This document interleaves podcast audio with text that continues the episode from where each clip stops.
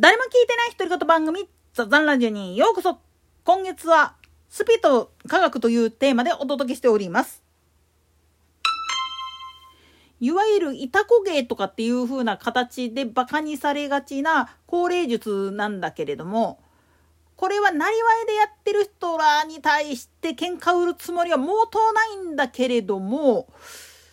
正直な話言ってしまうと、あれは本当に特別な修行をやってっていうよりも依頼者が求めている例のふりをするっていう芸事なんですよね。ただし実のとこ言っちゃうとそれを行うために何をやってるかって言ったら自分っていう子を消すそれもトランス状態の時に主観を入らないようにして喋るっていう訓練をやってるわけなんですよね。なんでやねん。もっと言ったら自分の思い通りに個人の名前を借りて喋るっていうことは誰でもできるんですよ。正直な話言っちゃうと。これも一つの高齢術なんですよね。ところがなりわいとしていた子をやってらっしゃる人っていうのは個人を忍んでいる家族の方であったりだとか知り合いの方であったりだとかとにかくまあ言ってみれば信仰の中の自分の隣にいつもいるっていうのが分かってても直接会えるわけじゃないからだから何らかの形できっかけを作ってさよならを言いたいとかあるいは助言を得たいとかっていうふうに思うもんだから頼るわけなんですよね。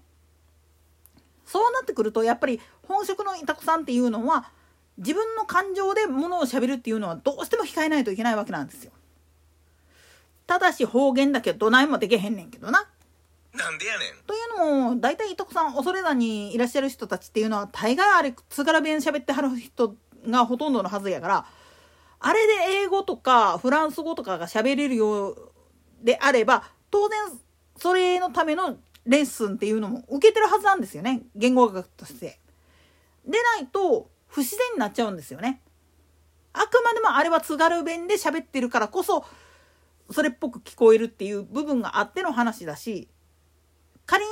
外国の偉人とかを呼んでくれって言ったかってそら答えに窮しますよ。だって日本語で喋る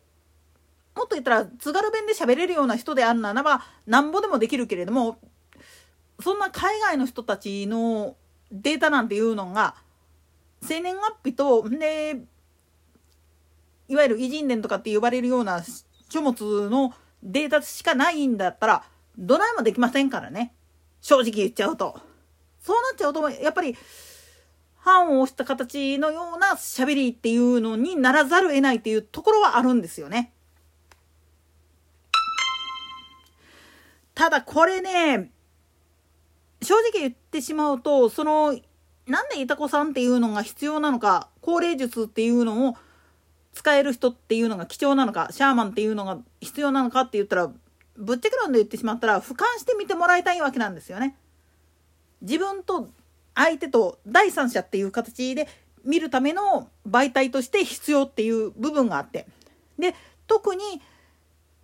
亡くなられてどれぐらい経つか分からへんような人に対してのまあ言ってみれば縁を切るため来世にもう飛び立ってくださいっていうことを伝えたいがためにあるいは自分の身辺整理っていうのをやるためには先人たちの知恵をお借りしたいっていうふうに思うからっていうさまざまな思いがあって伊藤さんに頼むわけなんですよね。だから伊藤さん自身もそこのところを汲み取った上で喋ってるっていう部分があるわけでで当然だけれどもいたこさん自身の主観で喋るっていうことをやってはいけないからこそ第三者の目もっと言ってしまったらトランス状態において自分という存在を消した上で喋るっていうことをやらないといけないわけなんですよ。そのためにまあ言ってみると山にこもってさまざまな情報を遮断した状態にしておいて無の状態になるこのための修行をやるわけなんですよね。本当はすっごいデータ膨大なデータが必要なんですよ。それをやろうと思ったら。でもそれを一旦リセットした状態にして俯瞰してみるもっと言ったら自分の主観っていうのを排除するっていうことをやって初めて高齢術っていうのが正当性が出てくるっていうふうにも言われるわけなんです。当然これは他の宗派なんかでもやろうと思ったらできなくはないんですよ。なんでやねんそのためにやるのが実はいわゆるお勤めって呼ばれるやつ。まあ日蓮法華系宗教団体だったら権行正代っていう一つの修行なんだけれどもこれ自体も実のとこ言っちゃうとやってる最中にすごいトランス状態になるんですよね。ただしその間中にいろんな雑念とかっていうのがずっと頭の中入ってる状態でやることが多いんだけれどもこれがだんだんだんだん時間が経つにつれてもう何もかも忘れるっていう状態になってくるんですよね集中してるから。ただこの集中力が保つ時間っていうのがその時のバイオリズムとかによっても様々ですからね。おいらもまあ朝に権行正代やってるわけだけれどもやっぱり調子のいい時っていうのは一応タイマーセットしてるんだけれどもそのタイマーを気にせずにやってるんですよねだから気づいてパッと時間見たらあもう終わり時間の時間かなっていうタイミングだったりすることがようあるんですよなんでやねんでもそれくらい集中した状態になってるっていうことは瞑想状態でもそうなんだけれども心の中をリセットするっていう作業ができてるっていう状態なんですよね。逆に、